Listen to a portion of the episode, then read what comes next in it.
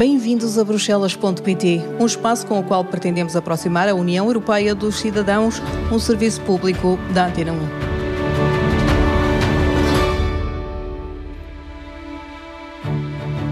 No programa de hoje vamos falar sobre a representação permanente de Portugal junto da União Europeia. Defende os interesses de Portugal. Queremos explicar como se defendem os interesses nacionais junto das instituições em Bruxelas. O Conselho é o quê? É eh, a instituição da União Europeia que reúne os Estados-membros à volta de uma mesa. E os caminhos que são traçados entre reuniões e acordos para que seja possível alcançar entendimentos a 27. Quando os ministros se reúnem ou quando os chefes de Estado e de Governo viajam para Bruxelas, já existe todo um trabalho feito pela representação portuguesa. Nós somos a primeira linha. Para que os documentos e as propostas a discutir reflitam também a posição nacional.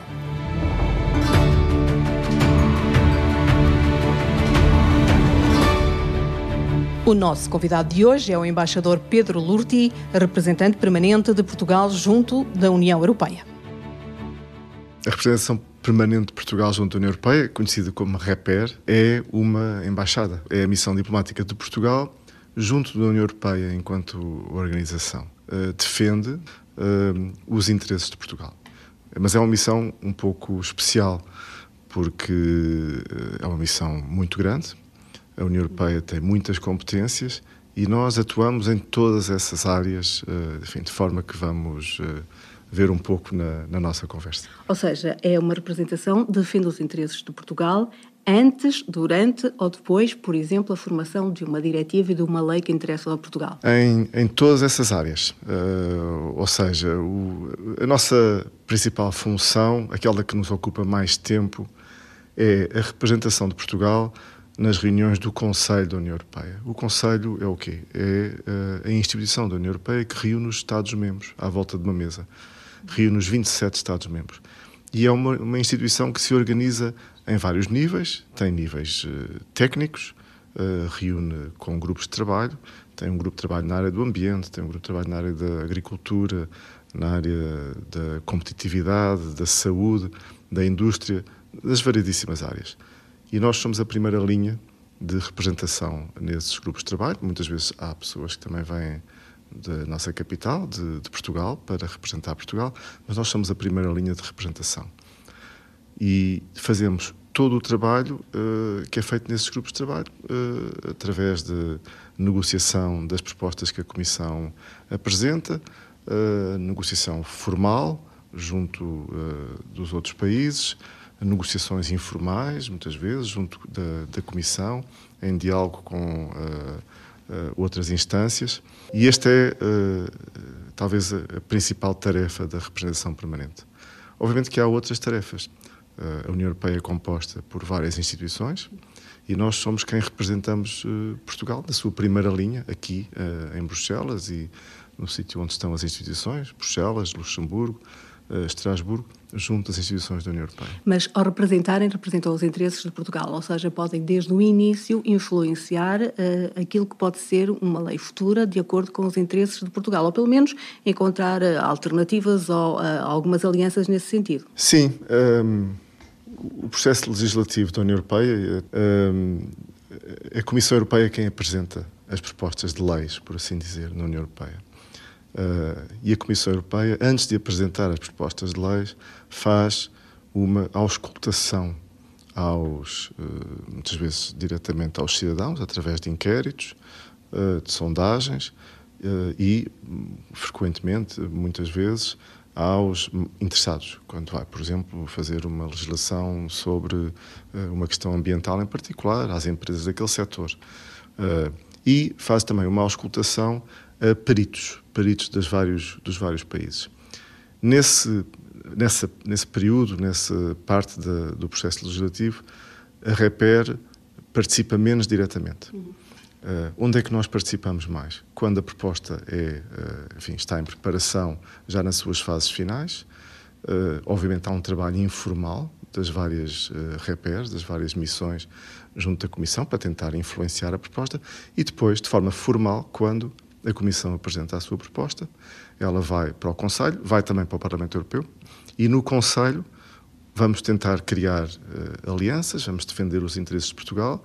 A maioria das propostas na União Europeia é aprovada por chamada maioria qualificada. Uh, ou seja, não é preciso, para a maioria das áreas, ter a unanimidade dos Estados-membros para se aprovar uma proposta. Uh, a maioria qualificada, como é que ela se atinge? Atinge quando se consegue reunir 55% dos Estados-membros, isso corresponde atualmente a 15 Estados-membros, e 65% da, da população europeia representada através desses Estados-membros.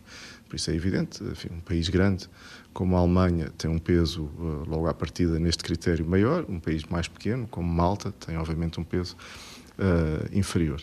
Mas o que é que é importante é que, na maior parte das vezes, não é preciso unanimidade. E por isso temos que fazer alianças, temos que ver quais são os países que têm interesses parecidos com os nossos, para poder reunir um grupo de países que possa influenciar essa. A dinâmica norte-sul de que se fala muito tem algo a ver com este tipo de trabalho de bastidores? São geometrias muito variáveis. Por vezes eh, pode acontecer uma dinâmica norte-sul, pode acontecer uma dinâmica leste-oeste. A maior parte das vezes não existem geometrias, eh, ou seja, os interesses de Portugal podem ser semelhantes aos interesses da Finlândia ou da República Checa Uh, e, e, por isso essas geometrias vão variando dependendo das áreas, dependendo das propostas. Mas de facto elas existem.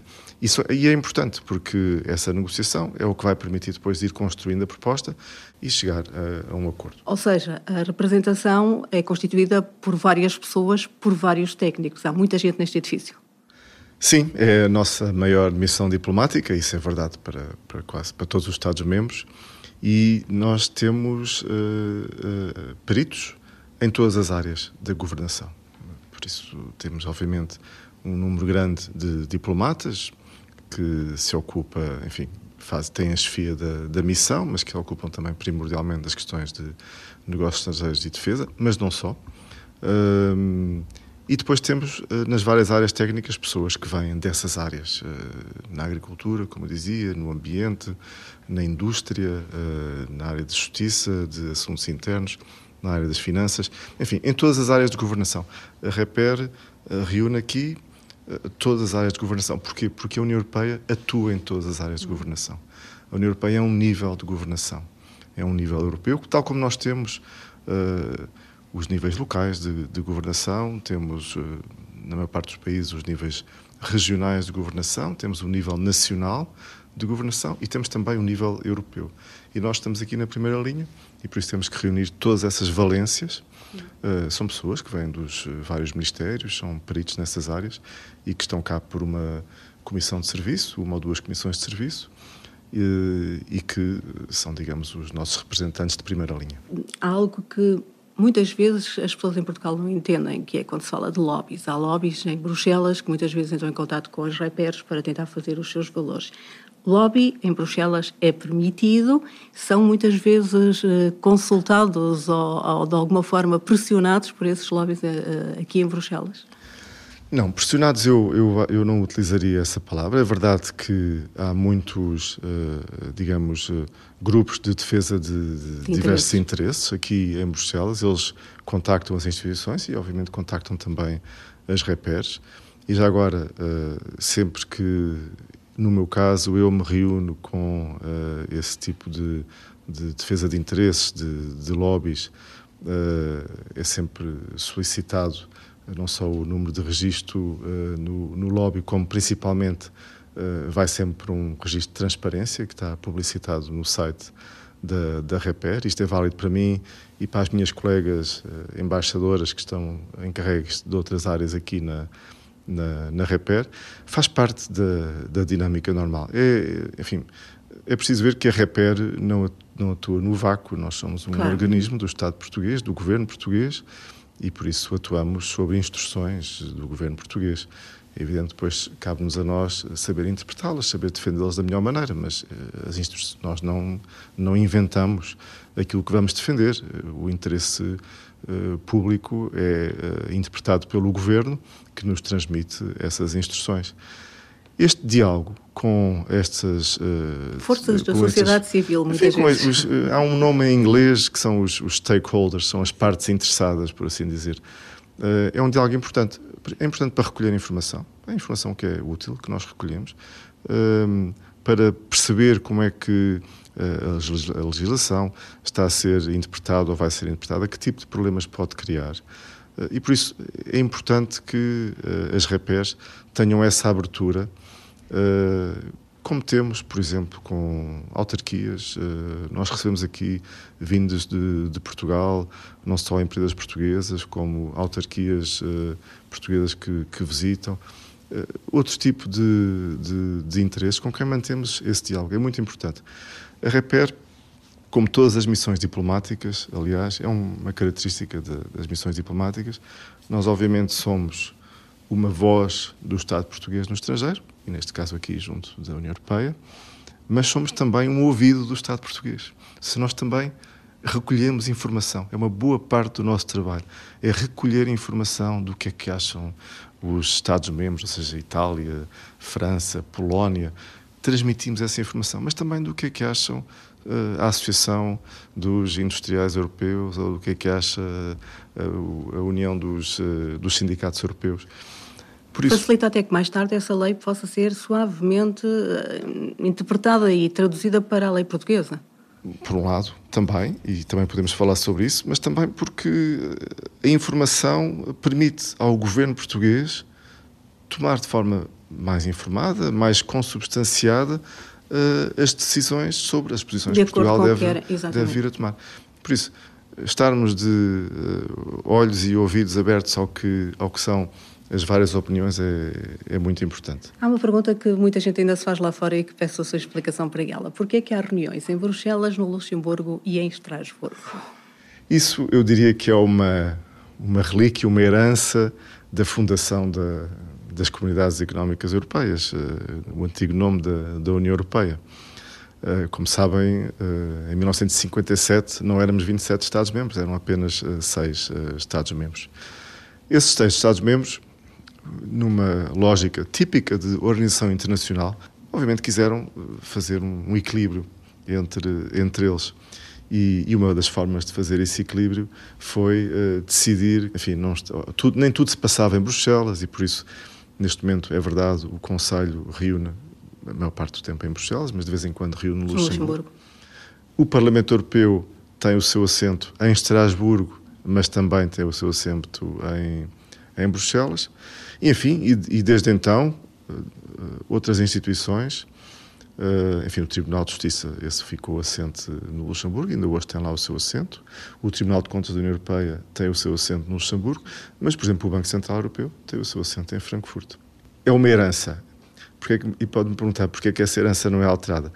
Porque uh, a decisão sobre as sedes da União Europeia é tomada por unanimidade. E por isso como eh, será, como será de esperar, os países que têm uh, as sedes não estão uh, dispostos a abandoná-la.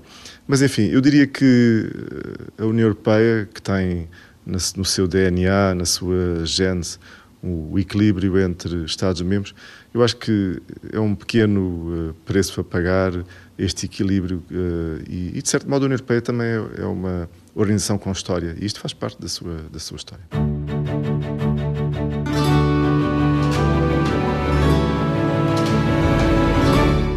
No programa de hoje ficamos a perceber que Portugal tem em Bruxelas uma representação permanente que diariamente defende os interesses do país em harmonia com os interesses da União.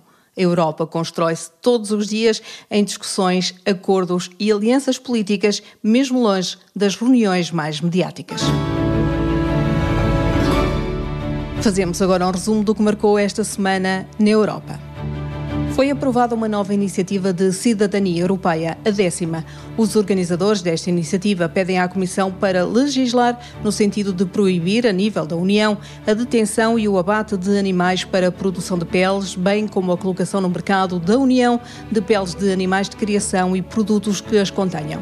Esta iniciativa reuniu mais de um milhão de declarações de apoio de cidadãos de vários Estados-membros e os organizadores vão agora reunir com o Executivo Europeu e com o Parlamento.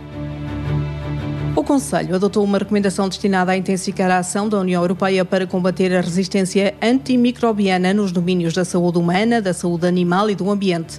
Esta recomendação quer incentivar o uso prudente de antibióticos com o objetivo de reduzir o risco de os micro-organismos se tornarem resistentes a intervenções médicas. As medidas propostas incluem metas concretas para reduzir o uso de antibióticos até 2030, incluindo uma redução de 20% no consumo humano e uma redução de 50% nas vendas totais da União Europeia de antimicrobianos usados para animais de criação. O Parlamento Europeu aprovou em Estrasburgo novas regras para o desenho, produção e gestão de resíduos de todos os tipos de baterias vendidas na União Europeia. Os eurodeputados querem que as baterias sejam mais sustentáveis e duradouras e que tenham melhor desempenho. O Parlamento quer também que as baterias portáteis dos eletrodomésticos sejam mais fáceis de substituir e que se limitem riscos sociais e ambientais. Foram também traçadas metas para a recolha de baterias portáteis e para o fabrico de novas baterias com uma utilização mínima de materiais reciclados. Presidente da Comissão Europeia esteve esta semana num périplo pela América Latina para reforçar a parceria estratégica com a região. No Brasil, Ursula von der Leyen anunciou que existe a ambição de fechar o acordo do Mercosul o mais depressa possível, de preferência até o fim deste ano. O acordo ficou concluído em 2019, depois de duas décadas, mas não foi ainda ratificado por causa das exigências ambientais que a União Europeia quer ver cumpridas por parte dos países da América Latina. A Presidente da Comissão Europeia considera que este é o maior e mais ambicioso acordo comercial que as duas regiões já negociaram, com um mercado combinado de 700 milhões de consumidores e onde o potencial de progresso económico é imenso. Os eurodeputados aprovaram um acordo para a criação de uma agência da União Europeia de luta contra a droga. Esta agência vai substituir o atual observatório e terá sede em Lisboa. Quando forem descobertas novas substâncias psicoativas, a agência fará a avaliação dos riscos em cooperação com outros organismos da União Europeia. Além disso, criará um sistema de alerta de drogas. A nova agência terá uma dotação orçamental de 63 milhões de euros e começará a funcionar em julho do próximo ano. O Parlamento Europeu negociou as primeiras regras para uma inteligência artificial mais segura. As regras visam promover a adoção de uma inteligência artificial centrada no ser humano, protegendo a saúde, a segurança, os direitos fundamentais e a democracia dos eventuais efeitos nocivos. Os eurodeputados estabeleceram também a proibição de utilização intrusiva e discriminatória, vedando a utilização da inteligência artificial nos sistemas de identificação biométrica à distância, em tempo real e em espaços acessíveis ao público. O Parlamento Europeu definiu ainda que a inteligência artificial não pode ser usada em sistemas de categorização biométrica que utilizem características sensíveis, por exemplo, género, raça, etnia, estatuto de cidadania ou religião ou mesmo orientação política. Ficam ainda proibidos os sistemas de policiamento preditivo baseados na definição de perfis, localização ou comportamento criminoso no passado. O plenário aprovou um relatório que apela à Comissão para propor uma diretiva sobre estágios de qualidade. Os eurodeputados querem que a nova lei defina padrões mínimos, incluindo regras sobre a duração dos estágios, a remuneração e o acesso à proteção social, de acordo com a legislação e as práticas nacionais. Os estágios devem ser adequadamente remunerados, cobrindo, no mínimo, o custo das necessidades básicas de vida, como alimentação, moradia e transporte, levando em consideração o custo de vida vida em cada Estado-membro. Numa resolução aprovada em Estrasburgo, o Parlamento Europeu realça que a União Europeia deve fortalecer a sua segurança alimentar, autonomia e resiliência do setor agrícola. O Parlamento refere que a União Europeia deve ser menos dependente de terceiros países e diversificar o fornecimento de importações de produção crítica, como fertilizantes, rações e matérias-primas. A sétima Conferência para o Apoio ao Futuro da Síria e da região conseguiu juntar um valor de 5,6 mil milhões de euros. Na conferência participaram ministros e representantes de 143 países e mais de 30 organizações. As doações prometidas visam apoiar as pessoas dentro da Síria, mas também nos países vizinhos que acolhem refugiados. Para tornar mais eficazes as investigações criminais entre diferentes países, o Parlamento aprovou novas regras sobre a troca de provas eletrónicas entre as autoridades que aplicam a lei. As novas regras vão permitir que as autoridades nacionais possam solicitar provas diretamente aos prestadores de serviços de outros Estados-membros ou solicitar que os dados sejam conservados por um período máximo de 60 dias. A lei também introduz um prazo obrigatório de 10 dias para que exista uma resposta a uma ordem de entrega. A Comissão Europeia iniciou uma investigação à Google por práticas abusivas na publicidade online. O Executivo Comunitário refere que a Google abusou de posições dominantes ao favorecer a própria bolsa de anúncios e assim pode ter excluído as bolsas de anúncios rivais.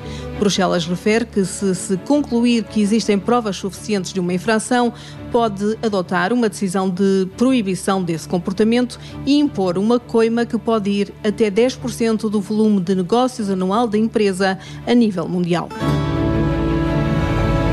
Chegamos assim ao fim do primeiro Bruxelas.pt, um espaço com a autoria e apresentação de Andréa Neves, com o desenho de som de Paulo Cavaco e com a sonoplastia de Edgar Barbosa. Temos encontro marcado na próxima semana para aproximar a União Europeia dos cidadãos.